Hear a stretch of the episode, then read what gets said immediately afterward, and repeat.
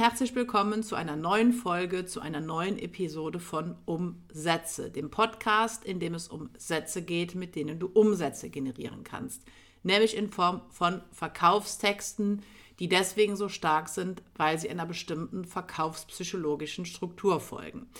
Und ich möchte in der heutigen Episode auf ein ähm, psychologisches Prinzip eingehen, was extrem stark ist, was extrem gut funktioniert und was die Kaufwahrscheinlichkeit deutlich erhöhen kann, nämlich das Prinzip der Verknappung.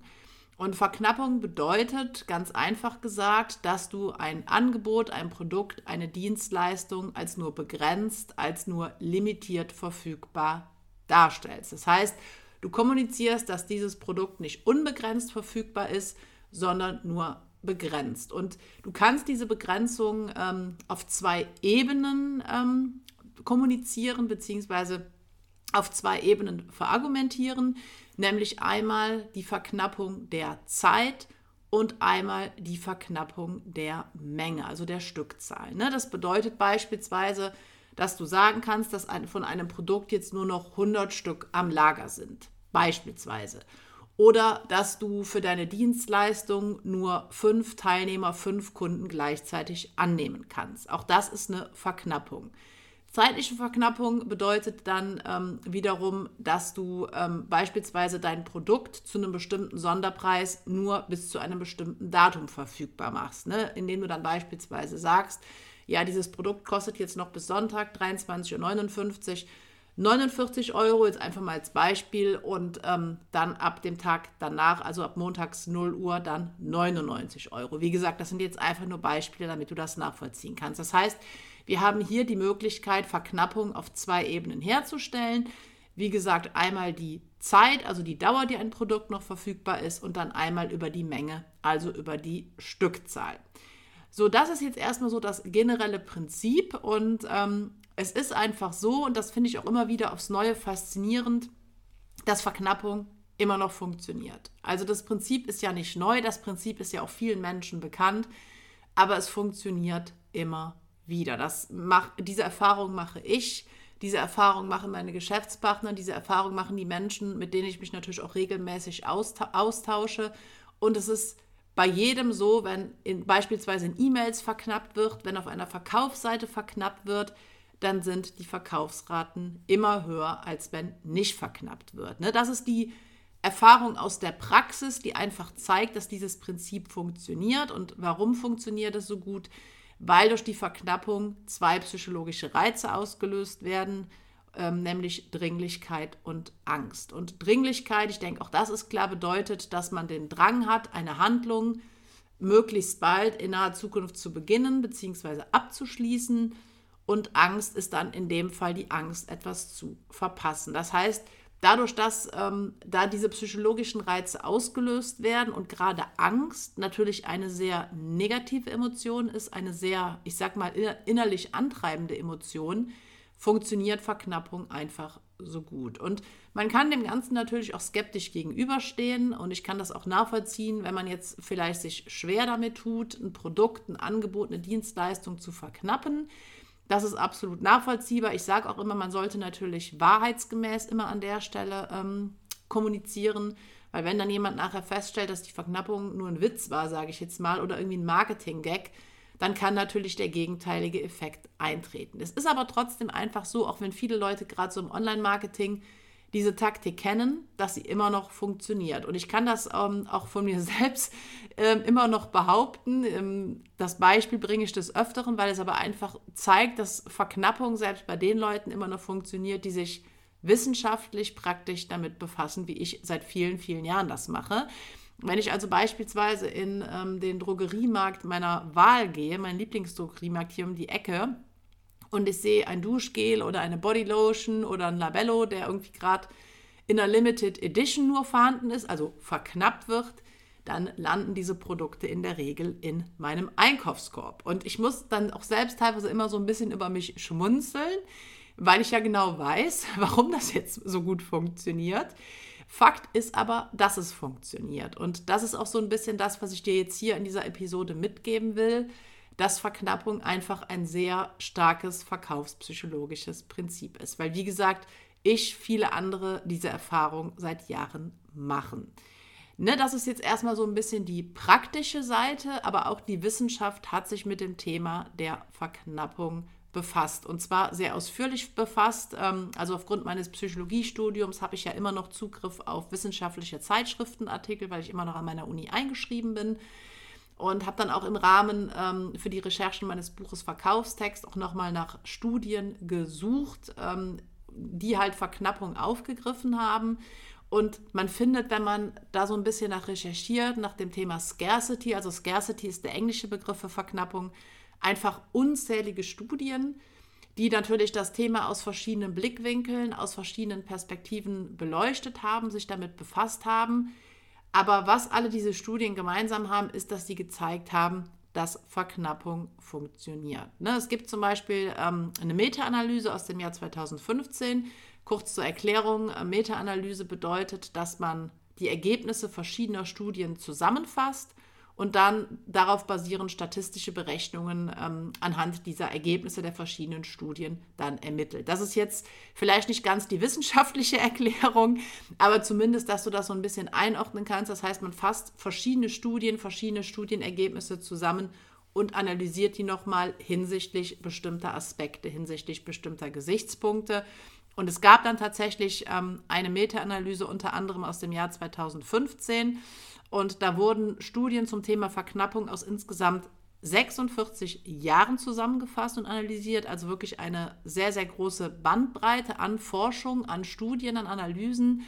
Und da hat man dann auch nochmal zeigen können, dass die Verknappung von Produkten einen positiven Einfluss hatte. Zum einen auf die Einstellung zum Produkt, zum einen aber auch auf die Anzahl der Impulskäufe. Und gleichzeitig wurden auch das, die Kaufintention, also die Bereitschaft zu kaufen und die Zahlungsbereitschaft erhöht. Einfach weil die Produkte, die da in den Studien dann angeboten wurden, verknappt waren.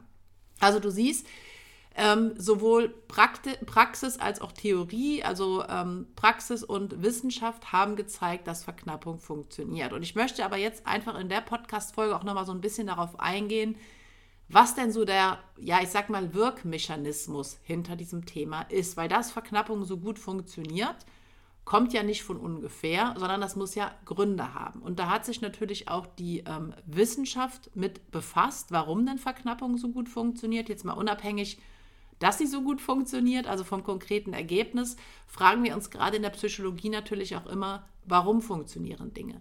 Warum erlebt der Mensch Dinge so, wie er sie erlebt? Warum handelt der Mensch so, wie er handelt? Warum trifft er seine Entscheidungen so, wie er sich entscheidet? Alles das sind ja Themen, mit denen wir als Psychologen uns sehr, sehr intensiv auseinandersetzen, ne? weil der Mensch, das menschliche Erleben, das menschliche Verhalten steht halt nun mal im Mittelpunkt der Psychologie. Und deswegen gibt es halt auch zum Thema Verknappung verschiedene Theorien, die dann auch in Studien überprüft worden sind. Und ich möchte dir jetzt einfach mal in dieser Folge vier Erklärungen aus der Psychologie, aus der psychologischen Wissenschaft vorstellen, ähm, die so als Ursache für den Erfolg von Verknappung gesehen werden. Und wir haben hier insgesamt vier Stück. Und die erste Theorie ist die Commodity-Theorie. Und die geht davon aus, die stammt übrigens schon aus dem Jahre 1968, also schon eine sehr alte Theorie. Und diese Theorie von Brock geht davon aus, dass Verknappung deswegen so gut funktioniert, weil jedes Produkt wertgeschätzt wird, in Bezug auf das Ausmaß ihrer Nichtverfügbarkeit. Das heißt mit anderen Worten, Produkte, die nur noch begrenzt verfügbar sind, ist jetzt egal, ob sie zeitlich nur begrenzt verfügbar sind oder mengenmäßig nur begrenzt verfügbar sind, werden als wertvoller wahrgenommen. Ne, sie sind nur noch begrenzt verfügbar und diese begrenzte Verfügbarkeit geht dann mit einer höheren Wertschätzung einher. Das heißt, ein Produkt wird als wertvoller wahrgenommen, wenn es nur noch eine bestimmte Zeit oder je mehr es ähm, verknappt, beziehungsweise dann nur noch je weniger es verfügbar ist. So, das ist die erste Theorie. Dann gibt es noch eine zweite Theorie, das ist die Conformity-Theorie. Äh, Conformity, äh, und die hat so ein bisschen den sozialen Aspekt mit drin, weil die geht davon aus, dass die ähm, Begrenztheit, die Verknappung eines Produktes anderen Menschen signalisiert, dass dieses Produkt vorher schon von ganz vielen anderen Menschen gekauft worden sein muss.